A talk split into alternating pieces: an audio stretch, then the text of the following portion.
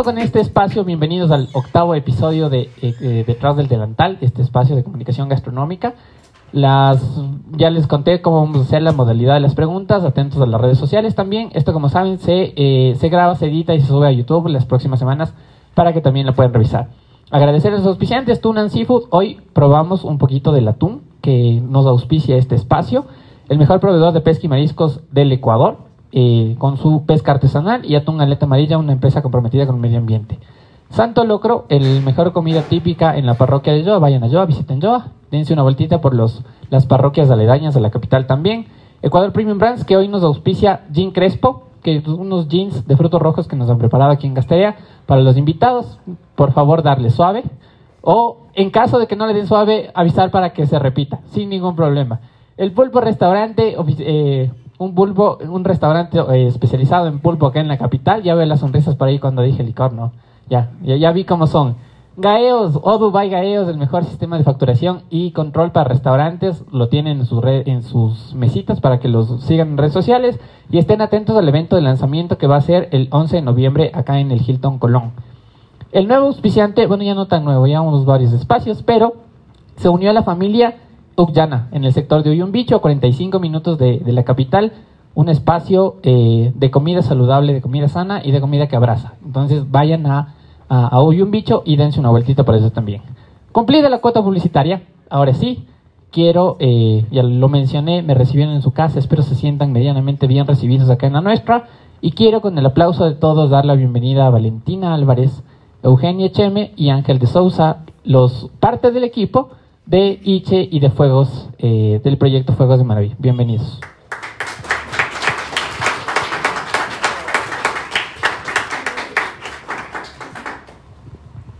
Mientras llegan los invitados, ustedes tienen una carta abierta de, bebidas también que pueden ir pidiéndoles a los chicos, mm, cerveza, vinito, para que ustedes eh, vayan tomando mientras eh, seguimos con la conversación.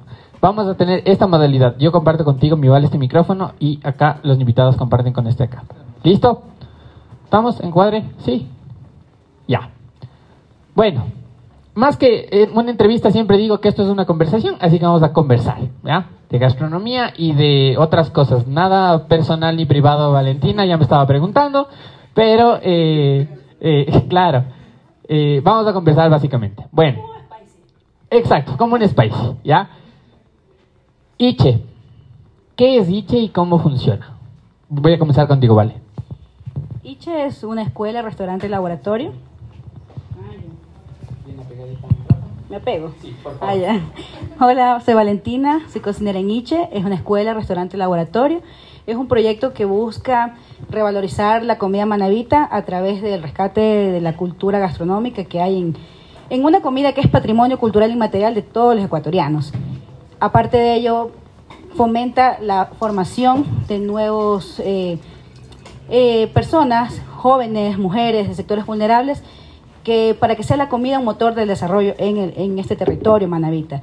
También tiene un espacio de innovación gastronómica que es llevado por Ana Lobato, la coordinadora del laboratorio que está presente aquí, que este espacio también busca revalorizar productos a través de la búsqueda de nuevas formas de, de, usarlos, probarlos, ponerlos en el mercado, meterlos en percha o reintroducirlos en, en el uso cotidiano, tanto en, a nivel gastronómico como a nivel también cotidiano de la gente, familiar, ¿no? Y recuperar recetas también. Eso. Chévere, vamos a pegarnos un poquito más al micrófono, ¿ya? Sí, nos apegamos más. Eh, vale ya explicó qué es Diche y cómo funciona. Ahora, ustedes chicos, para ustedes, ¿qué es Diche? Este espacio en el que se desarrollan todos los días. Creo que Bella. ¿Las damas primero? Sí, las damas primero. Eh, Bella es estudiante, fue estudiante de la primera promoción de Icha y ahorita ya es jefa de la partida fría, ¿no? es pastelera y increíble sacando la partida fría del restaurante, entonces creo que ella puede decir más de cerca lo que es Icha. Bueno, soy Eugenia. Este, como dijo Ángel, estuve en la primera promoción, ahora soy parte del equipo Icha. Orgullosa de ser parte de eso, de formar de esa hermosa familia como lo es Icha. Eh, en sí, Icha para mí lo que es, es familia, es unión y es la riqueza que tenemos nosotros los manavitas. Este, recordar también es abuela, digo yo, porque recordamos todo lo que nosotros los manabas teníamos anteriormente, que ahora poco a poco se ha estado perdiendo, pero gracias a Guiche lo estamos volviendo nuevamente para que todo eh, se vuelva a tener y tener nuevamente la, conciencia que teníamos más antes de niños, que ah, ah, crecimos en, alrededor de un horno, crecimos eh, prendidos en, en, un horno para aprender nuestros primeros pasos, y entonces eso para mí es dicho, es una, mi familia, es el corazón de nosotros los Manaba. Chévere. Para ti, mi querido Ángel, tú eres, no voy a decir ajeno, pero tú eres... Importado. Eh, eh, un poquito, ya, importado, voy a decirlo, ya sutilmente, importado. ¿Qué te has encontrado en, en, en Manaví para ti? ¿Qué es Iche?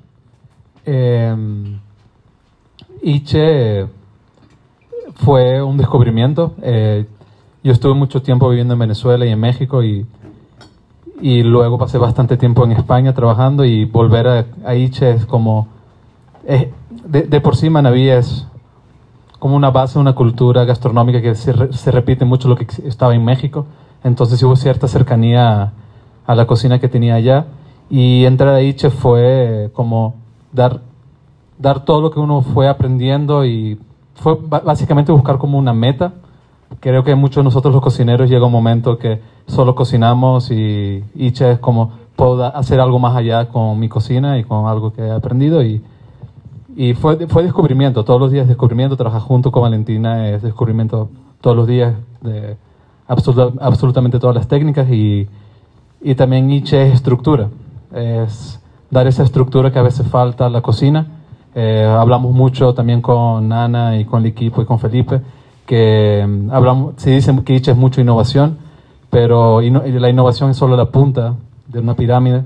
En Nietzsche lo que buscamos es dar bases y y esas herramientas para que se pueda replicar la excelente cocina manavita y cuando la gente vaya a Manaví pueda comer bien realmente en todos los sitios y que eso, que se replique y dar esas esa herramientas que vamos aprendiendo afuera. Una de las cosas que mencionaste tú, mi querida Eugenia, es el horno manavita. ¿ya? Y se habla mucho del horno manavita, pero ¿qué es el horno manavita? Mi vale. El horno manavita es el núcleo transmisor de la cultura gastronómica. Para mí ese es lo que, lo que resume lo que es este espacio. Eh, físicamente es una caja de madera llena de, tierra, arcilla, barro, y en ese están incrustadas unas ollas de barro de cerámica grandes.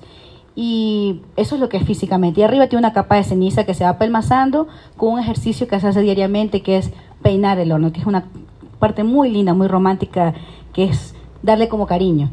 Pero en la realidad es un espacio multifuncional de, transmisión cultural, de aplicación de muchas técnicas, de recopilación de, esta sabiduría ancestral, porque es a través de un horno prendido, cuando está alguien manejándolo, dominándolo, es que transmite estos conocimientos.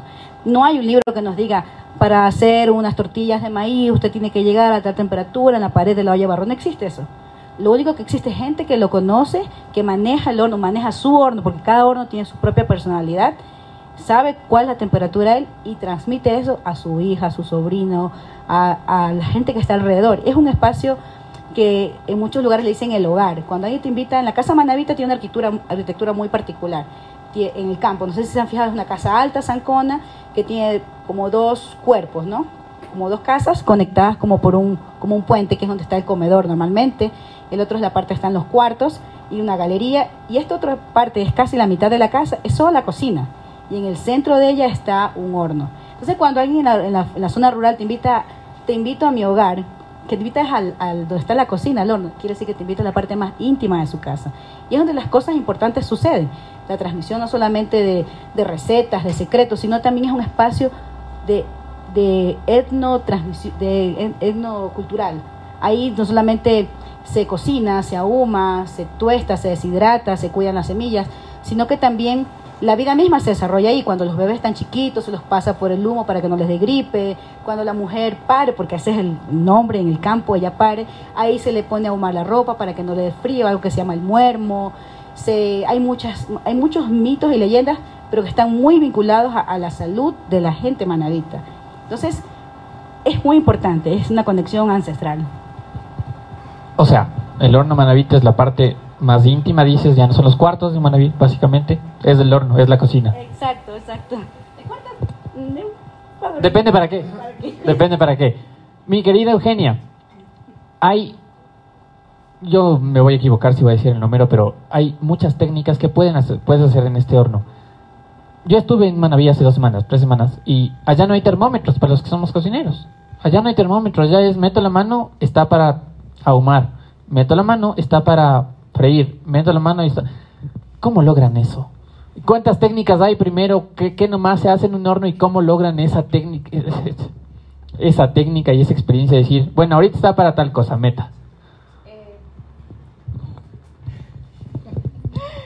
Este, existen muchas técnicas en nuestro fogón, horno manavita. Una de ellas se hacen demasiadas, este, ahumar en seco, ahumar en caliente. Y bueno, lo que dices que no utilizamos termómetro, pero sí utilizamos nuestras manos. Este conocimiento se viene desde las abuelitas, porque te digo así que eh, lo aprendí de parte de familia de las abuelas cuando tenía su hornito. Entonces, este, te dice, desbraza. O, o te dice, ponme solamente para que el arroz seque. Entonces uno tiene que saber que eh, la abuelita te va enseñando que tiene que estar en brasita, medio bajito para que el arroz no se llegue a quemar. Entonces hay bastante, puedes hervir, puedes hacer pasteles, puedes hacer incluso eh, los, los, las tortillas que comiste, los panes. Y es todo tocando incluso a la olla para ver a qué temperatura uno tiene que... Hay veces se quema, pero uno ya sabe el conocimiento. Ok. Ángel, tú que eres importado, ¿ya lograste eso? Eh, ya sabes ser hornado. ya sabes ser hornado.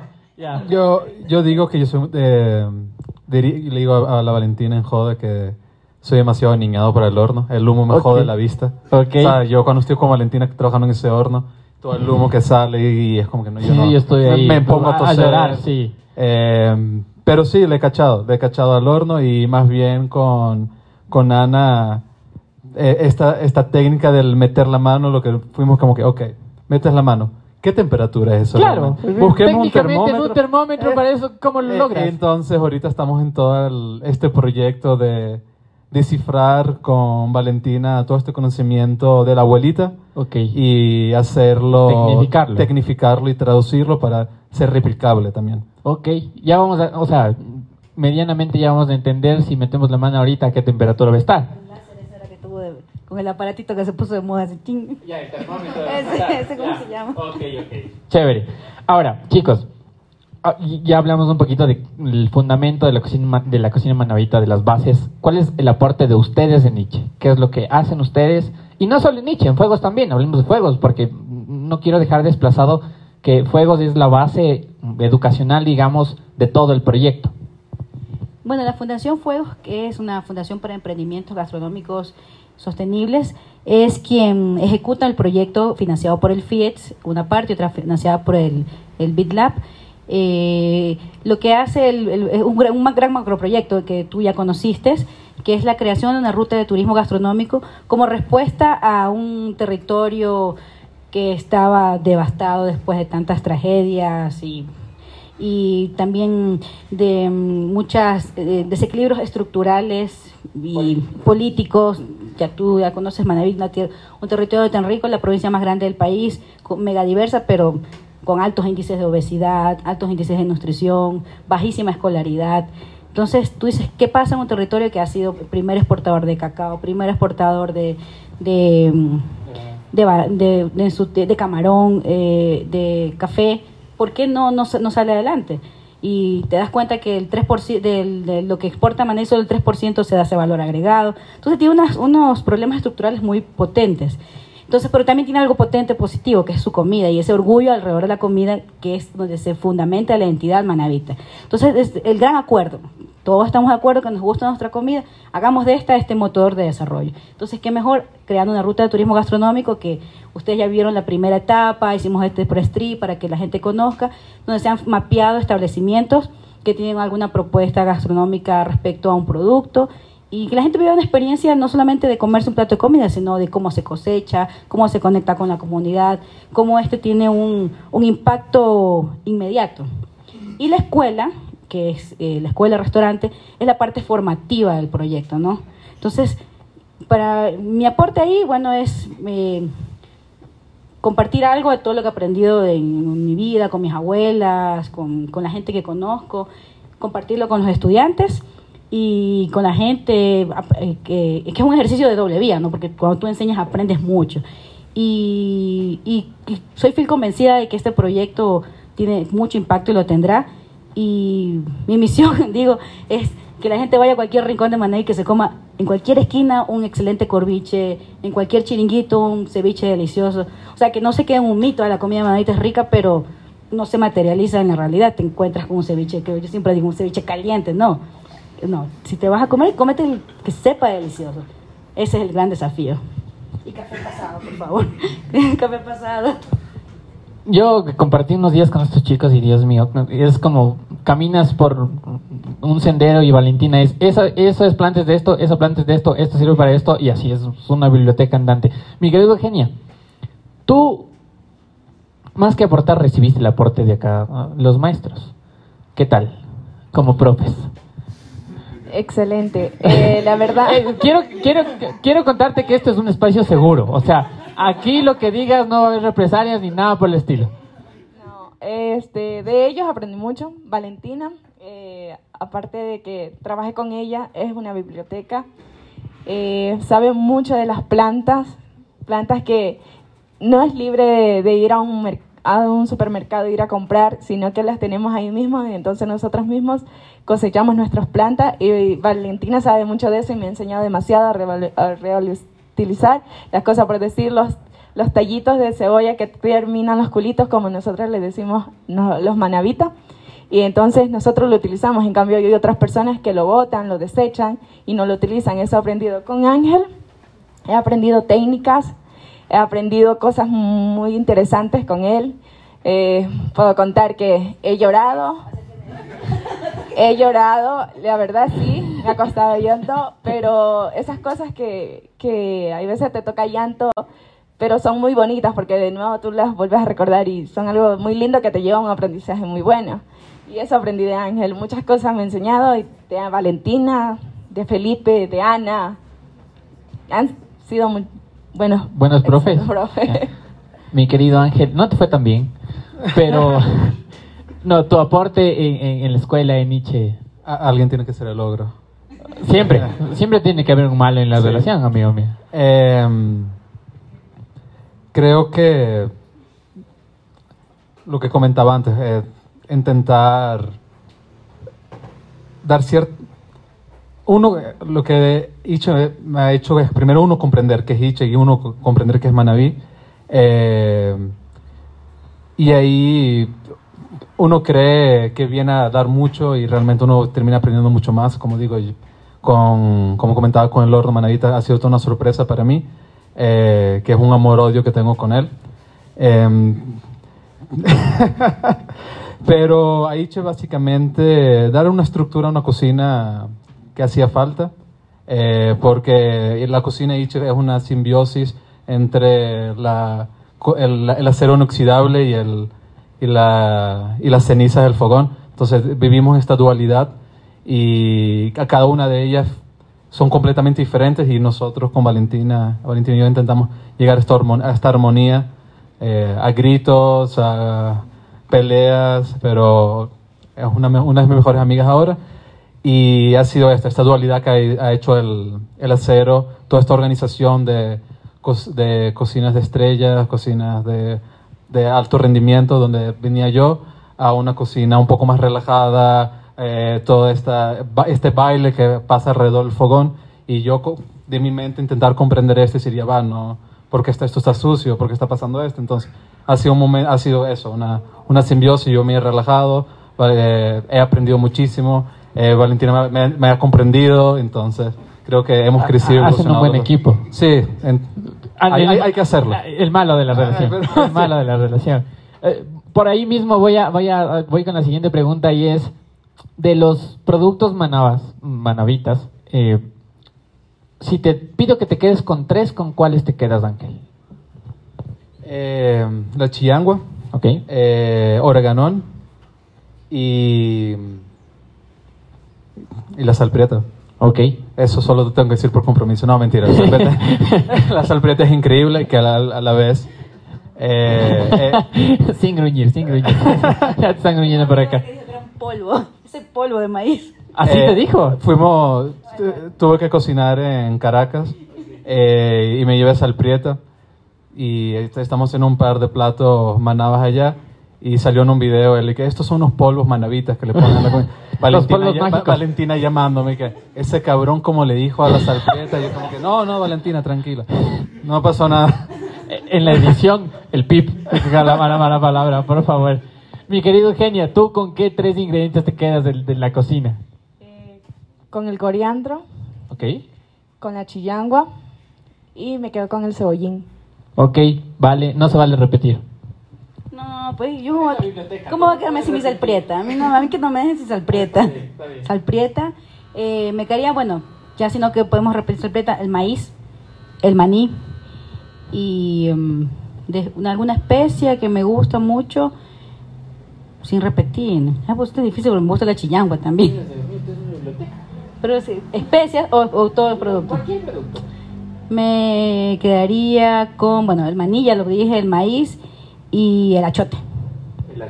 Perfecto. Ángel, voy a comenzar por acá ahora. ¿Cuántas veces te has quemado en el horno manavita? Intentando descifrar la temperatura. Eh, algunas, algunas, sí, son, son varias. Son varias. Sí. ¿Puedes darle un número? Eh, creo que cada vez que voy al horno hay una, hay una quemadura, una dif- nueva. hay una quemadura diferente. Ok. Mi querido Eugenia, ¿cuántas veces te has quemado en el horno? Usted no puede decir que no me he quemado porque pues, evidentemente algún sí. rato alguno se quema, ¿no? Sí, hay momentos que sí, pero no tantos como Ángel. Ahí se ve la diferencia, ¿no? De la importación y el producto local. Mi querida Vale. Uf, yo vivo quemando, me giro. Ese horno, eh, que sobre todo el que está en Icha, está un poco alto. Yo vivo diciendo, por favor, que le mochen las patitas. Aquí ve aquí carbona. Porque me trato de hacer muchas cosas a la vez y me meto por allá, por acá y ahí me voy medio quemando siempre. Pero así rostizadita me va mejor. Hay que darle color a la piel, dices. Claro, porque acá tenemos a Sebas, que es el esposo de Vale, y Sebas es de mi tamaño, un poquito más alto también. Entonces, ya veo en, honor a quién han hecho el horno, al tamaño de quién.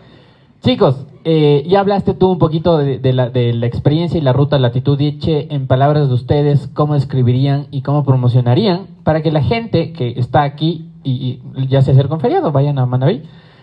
y los que se quedan vayan a Ullana y vayan a Santo Locro, pero los que mm, medianamente viajan y tienen la posibilidad, ¿cómo escribirían y cómo le dirían a la gente? Vayan a visitar esta ruta. Eh, esta ruta Latitud Iche es una ruta del ingrediente, eh, es un, básicamente un homenaje al ingrediente manavita.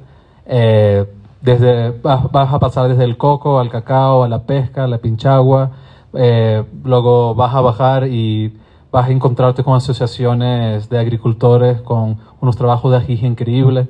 Justo una de ellas es el ají chache, que acaba de salir un, pro- de, un programa de incubación a su proyecto ahorita, entonces increíble su ají. Y bajas en todo este proyecto, luego pasar los camarones, etc. Entonces, eh, Manaví es eso, Manaví es ingrediente y hay que trabajarlo. Y eso, yo creo que es, si algún momento quieres ir y buscar tu, el, ingre- el ingrediente en su estado más puro, eh, hacer esta ruta Latitudichi y entender al productor, entender esta relación de él con el campo, con el mar, y aparte de esa fusión entre lo que es el cholo y el pescador, como dicen en Manaví, ahí se, es, la Latitudichi Latitudichi los une. Y entonces es toda esta experiencia, el ingrediente que es algo increíble. Eh, la latitud bicha, riqueza y también ingredientes, como dice Ángel, porque vas a encontrar de todo. E incluso eh, hay unos chocolates súper buenos que trabajo con ellos. El nombre de... Da- eh, lo consigues en- del señor Yasmani, chocolate delicioso, hace unos, para hacer cremoso súper que bueno. Este, te digo que en la parte de cocos, vengo de allá, de la zona de Cojimíes, entonces vas a tener también muchas delicias con, con el coco, el ají que no debe faltar para las comidas, como dice Manuel, ají, comida mala con ají resbala. Eso no es Sally Manaví, déjame decirte. Mi querida Vale, un resumen cortito de, la ruta. Bueno, lo chévere es que puedes hacer esto, ¿no? Ir a, pasar unos días eh, teniendo experiencias más allá de, de, relajar, de descanso, vacaciones, no, una experiencia un poquito más allá porque cuando, cuando pruebas un producto, tienes este entorno como cultural y entiendes un poquito lo que pasa alrededor, creo que logras emocionarte y cuando logras emocionarte tienes lindos recuerdos de esas vacaciones y, y es eh, un recorrido con, como lo que yo digo siempre, ¿no? que es un recorrido con impacto, porque cada vez que tú haces este, este recorrido, una parte de la ruta, en cualquiera de las experiencias, porque hay cinco experiencias, la experiencia del, del coco, la experiencia del cacao, la experiencia de la, del café, la pesca, eh, los lácteos y el ají. Entonces, cada vez que decides hacer una de esas experiencias, también estás tomando una decisión con mucha fuerza, es decir, también hago que este territorio crezca a través de, mi deseo de, incursionar en ese territorio. Entonces, les invito a que lo, lo conozcan y los vivan y los coman. Coman, sobre todo. Sobre todo. Una de las, eh, no voy a decir problemáticas porque eso pasa y está ahí, pero una de las cosas que eh, no me agradó, digamos, de la ruta, porque siempre hay algo que no nos agrada, es un tema de desigualdad, pero no es un tema de la ruta en general, es un tema de, es un tema social, está pasando y, y, no podemos hacernos ciegos ante eso. El, el entender, pues a mí me golpeó bastante fuerte el entender que un pescador sale a las 5 de la tarde y regresa a las 7 de la mañana teniendo varios problemas y varios inconvenientes. Que los piratas pueden robarle la pesca y dejarle en alta mar botado a su suerte. Que si la marea está súper fuerte puede no regresar. Y a partir de todos esos inconvenientes, cuando el pescador llega, que el kilo de, pescado, si lo, ponemos con peso, el kilo de pescado se venda en un dólar. Lo mismo pase con el cacao, lo mismo pase con la pesca de, o, la, captura de camarón de estuario y las conchas y todo lo, que nosotros tenemos y lo que nosotros nos servimos acá medianamente tranquilos en la capital, allá están por poco matándose para obtener. Desde el proyecto de ustedes, porque desde la, la ruta Latitudiche, desde la escuela, ustedes están tratando de apoyar eso y tratando que las cosas cambien medianamente. Explícales, mi querida Vale, cómo, ¿Cómo están aportando ustedes para que esto ya no siga siendo así? Bueno, uno de los, de los puntos y los grandes desafíos es el consumo de producto local. O sea, no puedes hablar de territorio en, en, un plato si no está puesto ahí. El, si el ingrediente no, no tiene que ver con ese mar, con esa montaña. Y han sido grandes desafíos en el restaurante porque te gusta de pronto un producto, un, tipo de maíz, pero hay que crear la cadena de valor de ese maíz, o sea, quién lo produce, cómo llega, transformar al productor en proveedor. Son los grandes desafíos y lo que estamos trabajando cotidianamente. Por ejemplo, los platos, el seco gallina. Fácil, vamos a hacer un seco gallina, pero consigue las gallinas que lleguen todas las semanas, con el peso que, más o menos quieres. Entonces, es un trabajo constante con el proveedor, con el productor a que se convierta en proveedor pero es un trabajo, trabajo satisfactorio porque ahí sí ves también otro, otro, otro microimpactos. Ya, por ejemplo, la señora que produce la chillangua ya no es recogido, este, ella se dedica a, a, a cultivar chillangua, la susayita, y lo dejan a susayita. Entonces, ya hay una cadena de valor. Ya, por ejemplo, la señora que hace el Yasmani, por ejemplo, Yasmani tiraba lo, su, su mucílago, no lo recogía nunca. Entonces ahora él ya nos vende el mucílago en, en galón. Para, nosotros usamos el, el, mucílago de cacao para hacer reducciones en postres, en comidas. Entonces ya hay un valor agregado en un producto que en un momento lo tiraba. Entonces ese es el trabajo del restaurante, el trabajo de la escuela, el trabajo del laboratorio, ¿no? Revalorizar eh, estos productos que son fabulosos poniéndolos en el plato. Ángel. Eh, nada, como comenta Valentina, eh, para nosotros, cuando empezó Icha, el mayor reto fue justamente lo como comentó Valentina. Hay una gran cantidad de productores, pero no teníamos proveedores. Y era muy fácil para nosotros hacer la primera carta y pensamos que todavía salía increíble, conseguimos todo en el mercado, entonces a la segunda semana volvimos y ya no había nada. Bueno, ¿pero por qué no están las gallinas? ¿Por qué no hay chillanguas? Si, si hay en todos lados y no había. O sea, porque esta revalorización la tenemos que dar nosotros como consumidores, es decir, yo, te, yo sí te voy a pagar lo que te tengo que pagar por el producto y en eso va, eh, influye muchísimo también nosotros en la escuela como profesores y como, como tratamos la, todos los, los ingredientes como tal. hemos adoptado prácticas tanto como el pescado. Hemos apostado mucho por la pesca y por las sesiones de pescadores. Sí, revalorizando el pescado, estamos ya haciendo nuestros propios garums, hacemos todos, todos nuestros snacks son a, partir de esas partes menos nobles los pescados, como pueden ser los cachetes, las ventrescas, las aletas. Eh, estamos eh, enseñando procesos de secados al pescado, como maduraciones al pescado, y en todo esto en la mano a que cuando el proveedor, el proveedor venga a enseñarle, darle como prueba, esto es lo que estamos haciendo con tu producto, y puedan entender, porque muchas veces pasa esto, el, nos traen un, logran este trabajo que tú dices, salen al alta mar, un mar picado, regresan a la mañana, y con dos róbalos de 20 libras, pero los tienen todos maltratados los agarraron, me lo lanzaron al barco y me llegan al restaurante con un mal olor.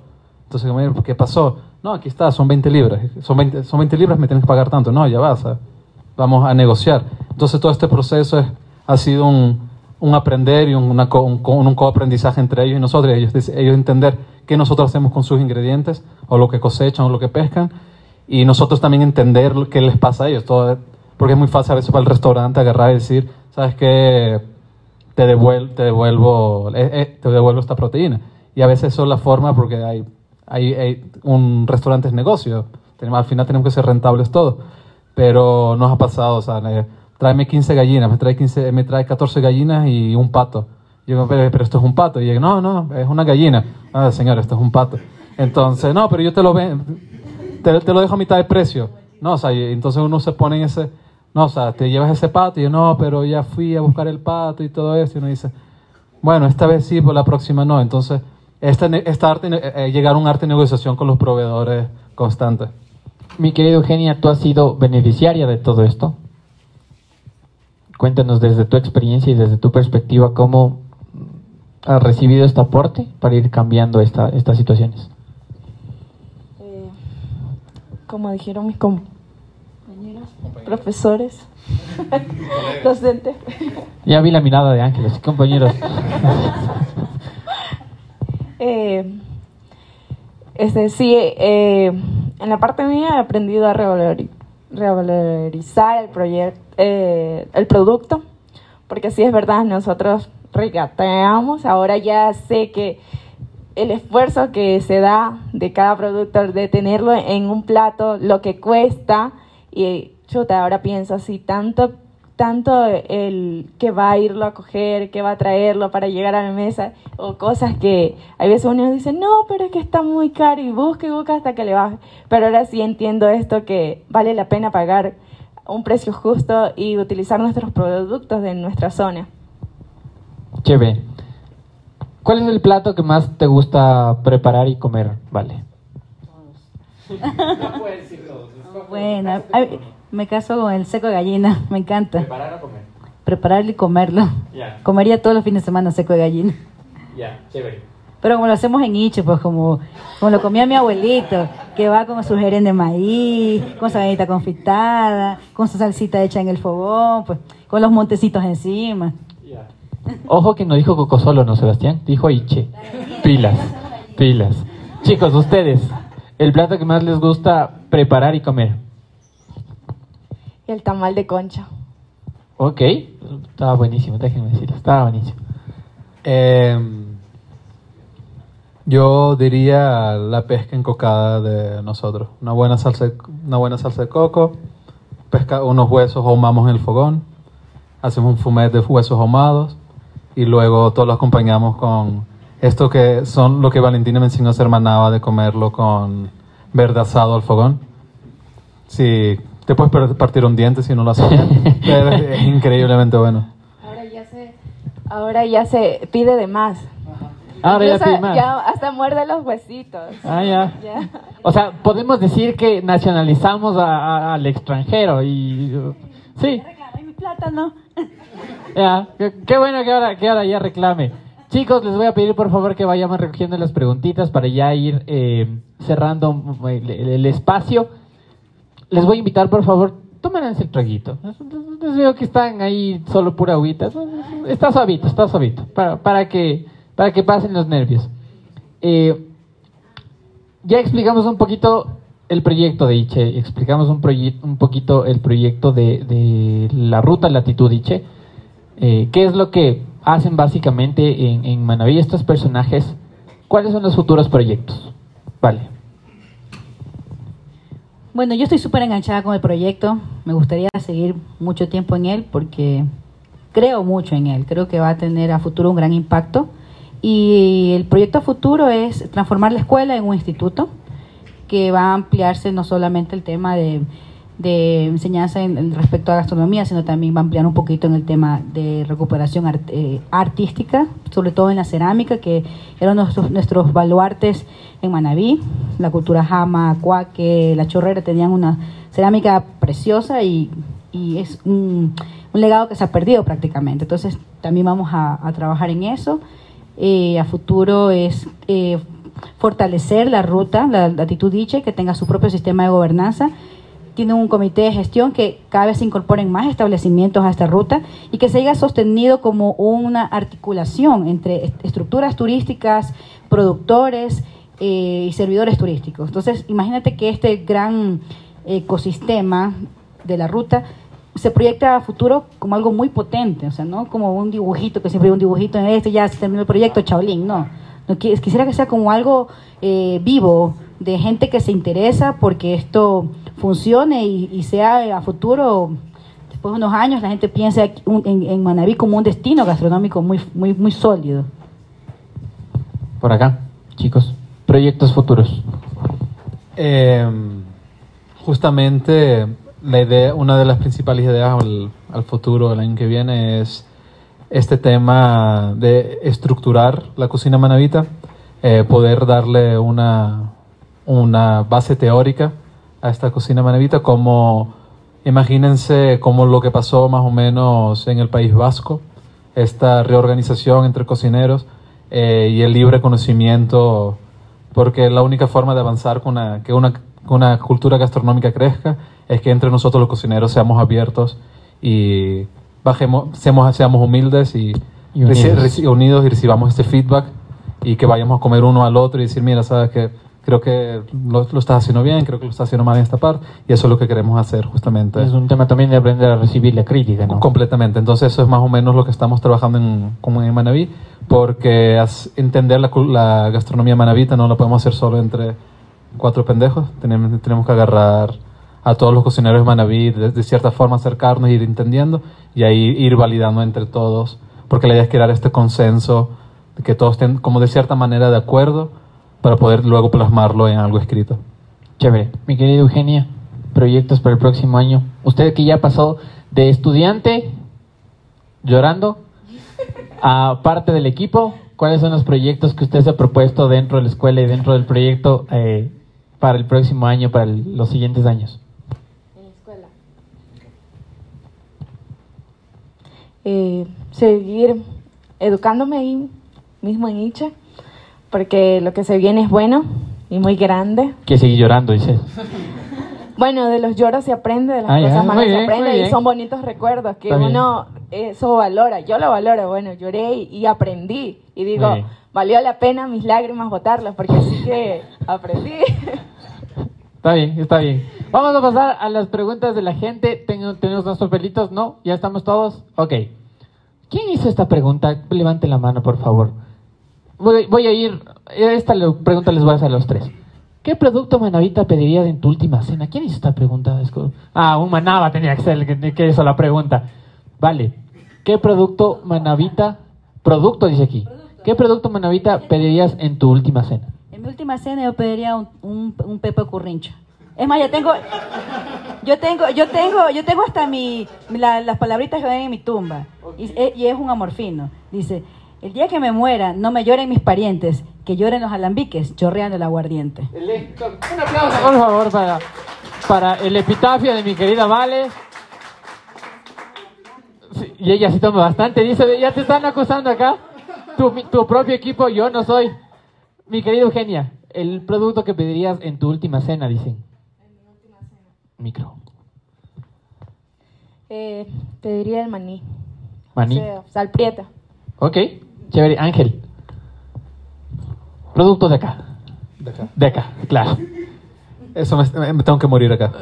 Ah, ya, eso, eso es buenísimo porque si ya te quedaste, hermano. Eh, oye, yo soy un compañero de trago de la Valentina. y, de cierta manera eh, trabajo el alambique también. Entonces, yo creo que me iría por el currincho también. Tienen una parte hermosa de fermentos también en, en Nietzsche, ¿no?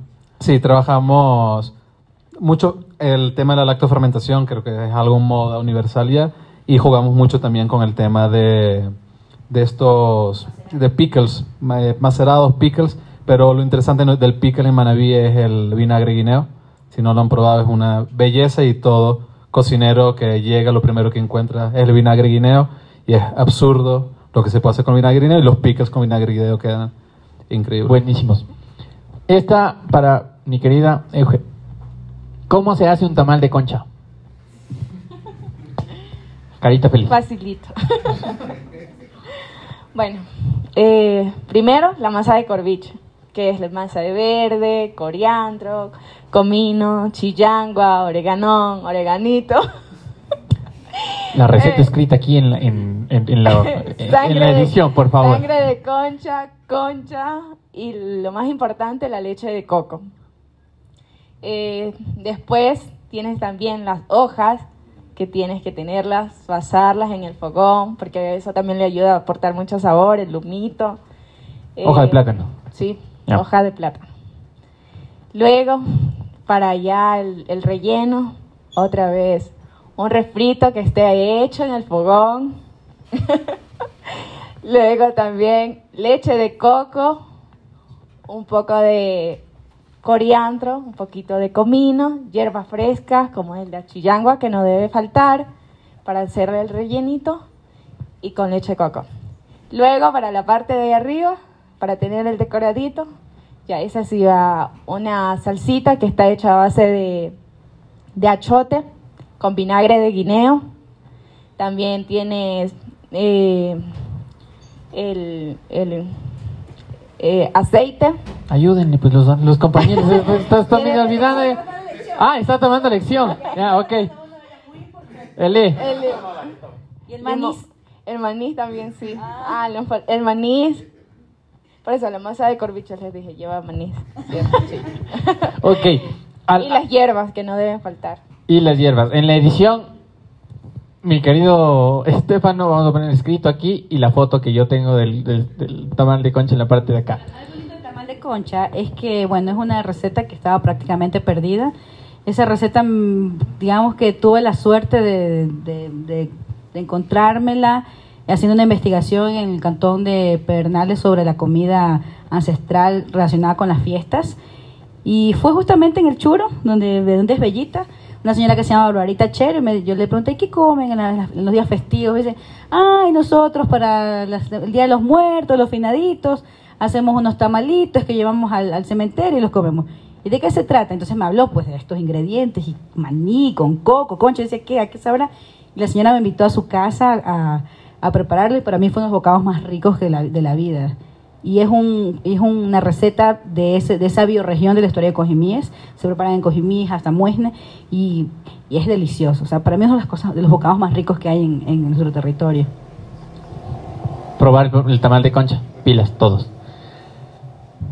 Al ser un apasionado por los métodos culinarios y por las técnicas culinarias, esta pregunta es para ti, Ángel. De ley. ¿Cuál sería tu consejo para alcanzar los sabores más cercanos a los manabas al tratar de recrearlos en otras ciudades? Jugar bastante con la acidez. Eh, justamente ahorita, mm, acidez y fermentaciones. Eh, justamente ahorita que fui a Caracas y tuvimos que hacer esta comida manaba, eh, tuvimos que hacer vinagres de vinagre guineo express. eh, entonces ahí vas jugando ciertas técnicas, comprendiendo los, los vinagres. Por lo menos agarrábamos el, un maduro bien maduro, lo machacábamos con vodka, full vodka, papá, agua, y lo poníamos a oxigenar al lado de una parte caliente. Entonces se avinagraba ese vodka en dos días. Entonces ya tenemos un semi vinagre guineo ahí parecido que podíamos usar para algo. Eh, y algo súper importante de la cocina manaba que no puede faltar es el humo. O sea, el humo tiene que estar súper presente. Eh, y yo creo que si me hablas de cocina manada sería sabores como muy frescos también. Tienes que tener mucha frescura. Eh, hay que ver mucho cilantro, el, ore, el, el oreganón. Tiene que estar súper presente. Eh, alivia bastante la, las carnes, como carnes, pescados. El orégano ayuda, ayuda muchísimo. Eh, esos, chillangua, cilantro, orégano, mucho frescura, bastante ají presente, pero no ají invasivo. Eh, lo bonito de Manabí, a diferencia de México, no que el, tienes una pasta de ají potente que está ahí, sino el ají Manabí es un poco más, tiene este vinagre guineo que lo hace más cítrico, más ácido, pero a la vez un poquito picante con sus variedades de ajís. Entonces sería jugar como por ahí. Entre dulce, el dulce tiene que estar presente, algo de dulce con panela, maduro, eh, acidez y sabor y del vinagre guineo y fresco de las hierbas. Chévere. Vale.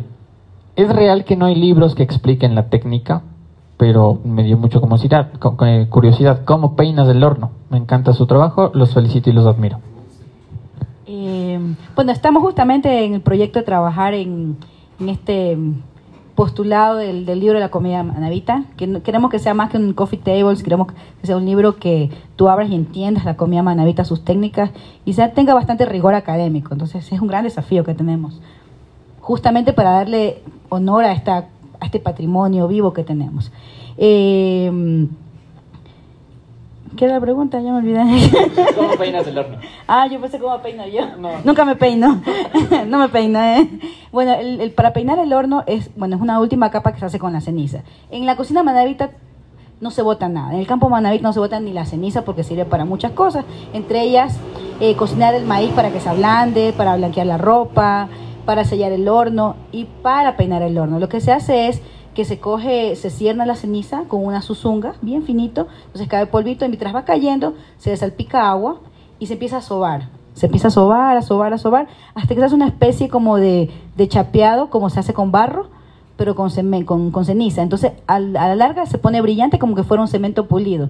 O sea, los mejores hornos que tú vas a ver en el campo, tú ves brillante, entonces que tiene cemento, lo, lo chapearon. No, es solo ceniza pulida pulida, pero ya es el uso del tiempo, del, del, del, cuidado, del amor que se le pone al horno, porque se va asentando y llega a ser suficientemente duro y suficientemente brillante para estar limpísimo, pero suficientemente flexible como para recibir a las ollas de barro cuando se ponen al lado y no se parten.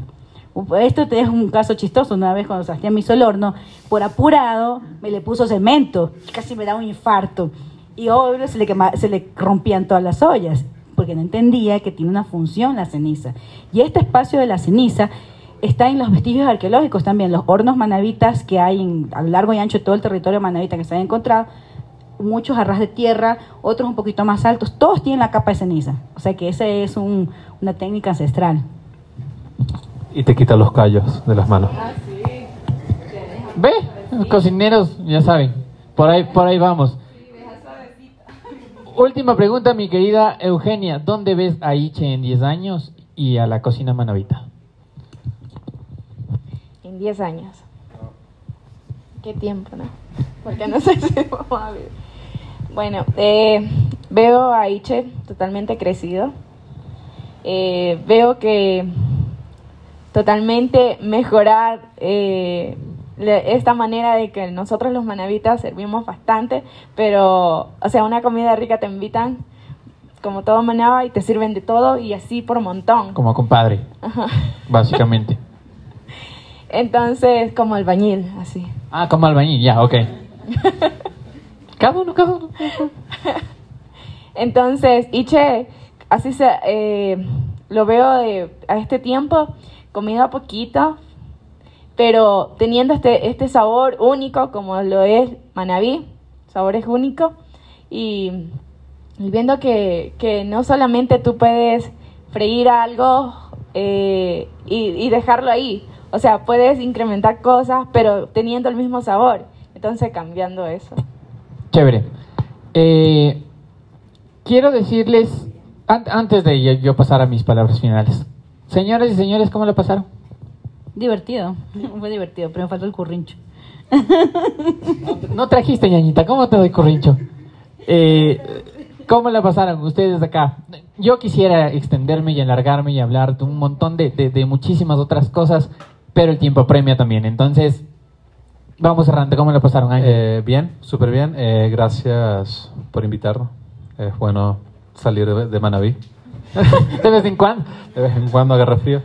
Eh, y es bueno hablar del proyecto. Es, es importante darle este peso al proyecto que apenas tiene año y medio como restaurante abierto, entonces, y creo que hemos alcanzado bastante en poco tiempo. Eh, entonces ahorita es mantener, mantener y crecer un poco más, que es ahí es donde está lo difícil y el reto, y es bueno tener plataformas donde podamos compartir esto, por eso gracias. Un, un placer, mi querido Eugenia. ¿Cómo la pasó? Muy bien. Sí. No parece. está, nerviosa ahí. No, no. Bueno, sí, un poquito nervioso, pero muy bien. tome, tome. Relájese, relájese. no. Tranquilo, está bien. Eh, para, Bueno, me da sus players, ahí nos relajamos. eh, Cristian, por favor. A- a- al dueño de casa toca pedir esto. La chonera, a él le gusta la chonera. A él le gusta la chonera, pero Ana no es chonera. Pero tiene colita chanera. Eso no se va a editar, eso se queda así tal cual. Eh, quiero contarles que, sin desmerecer los otros episodios, para mí ha sido uno de los que eh, creo que más me ha impactado, más me ha llegado y, en los que más me he divertido porque yo de acá veo la cara de todos ustedes. Y las expresiones siempre son importantes para mí que estoy acá adelante. eh, y el ver el- el interés que le ponemos a esto me refleja que pocas o muchas personas estén en este espacio, lo estamos haciendo bien. Pocas muchas personas vean este espacio después colgado en las redes, lo estamos haciendo bien. Y es por y para ustedes, por y para los ecuatorianos que no están eh, acá, que no conocen estos proyectos y que básicamente lo que buscamos es comunicar eso. Señores y señores, esto ha sido el octavo episodio de Detrás del Delantal. Un placer haber compartido con ustedes el equipo de Itch. Muchísimas gracias.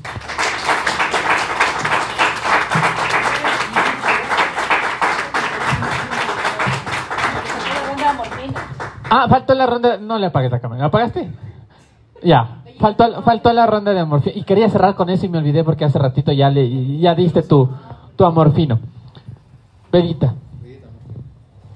Comience, por favor. Ayer pasé por tu casa. Te vi comiendo. te vi comiendo gallo. Los dientes te sonaban como freno de caballo. Un aplauso, por favor, para el amorfino de acá. Angelito. No. Te falta todavía, vale. Ayer pasé por tu casa, te tiré un limón. El limón cayó en el suelo y la espina en el corazón. Un aplauso, por favor. Señores y señores, esto fue el octavo episodio de Detrás del Delantal. Muchísimas gracias.